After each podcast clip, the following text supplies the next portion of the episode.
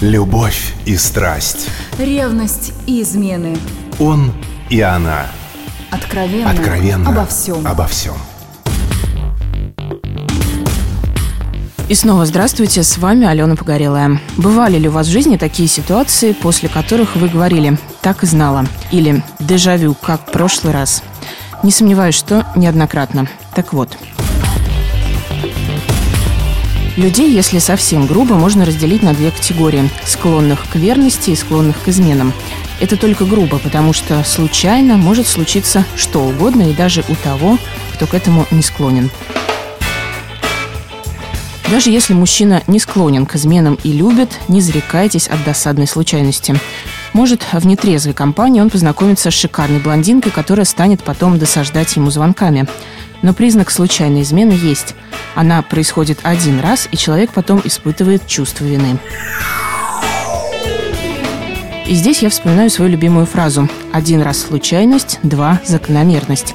Есть еще вариант, что закономерность – это три, а два только совпадения, но это уже детали. Причин неверности несколько, от случайной слабости до проблем в отношениях. Но не о причинах речь. Измена может быть случайной один раз, остальное – закономерное, а значит повторяющейся. Насколько случайности и закономерности объясняет психология, узнаем у нашего эксперта, семейного психолога Румии Калининой. Наверное, это было бы слишком просто, если мы могли бы прогнозировать поведение человека с большой долей вероятности все-таки это делать достаточно сложно.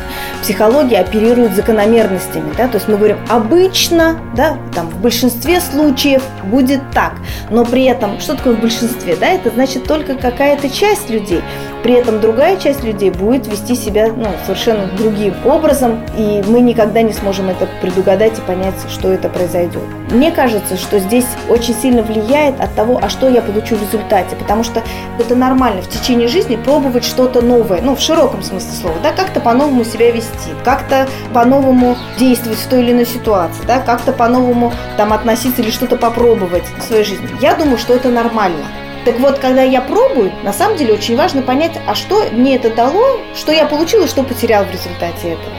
И если я получил больше, чем потерял, то, конечно, вероятность того, что я буду продолжать. Например, если человек считает, что истинная любовь живет три месяца, да, а потом она умирает, и я такие позиции слышала, то тогда, конечно, то есть как только вот этот накал страстей чуть-чуть поугас, человек уже не потряхивает при виде партнера, он думает о том, что ну все, значит, любовь закончилась, пора искать новые отношения. Это может быть? Может быть.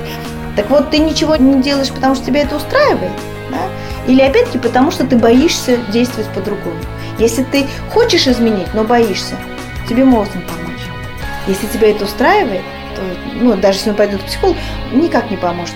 Очень важно, что на самом деле хочет человек.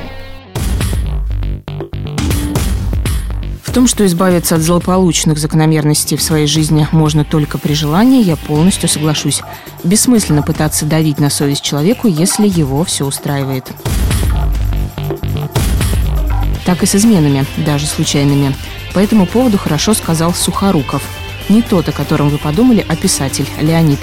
Он, конечно, не про измены говорил, но здесь тоже актуально.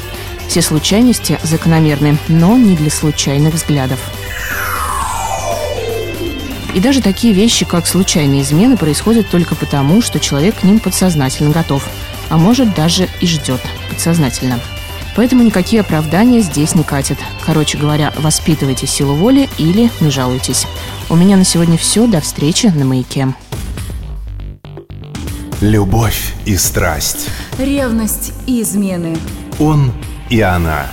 Откровенно. Откровенно. Обо всем. Обо всем.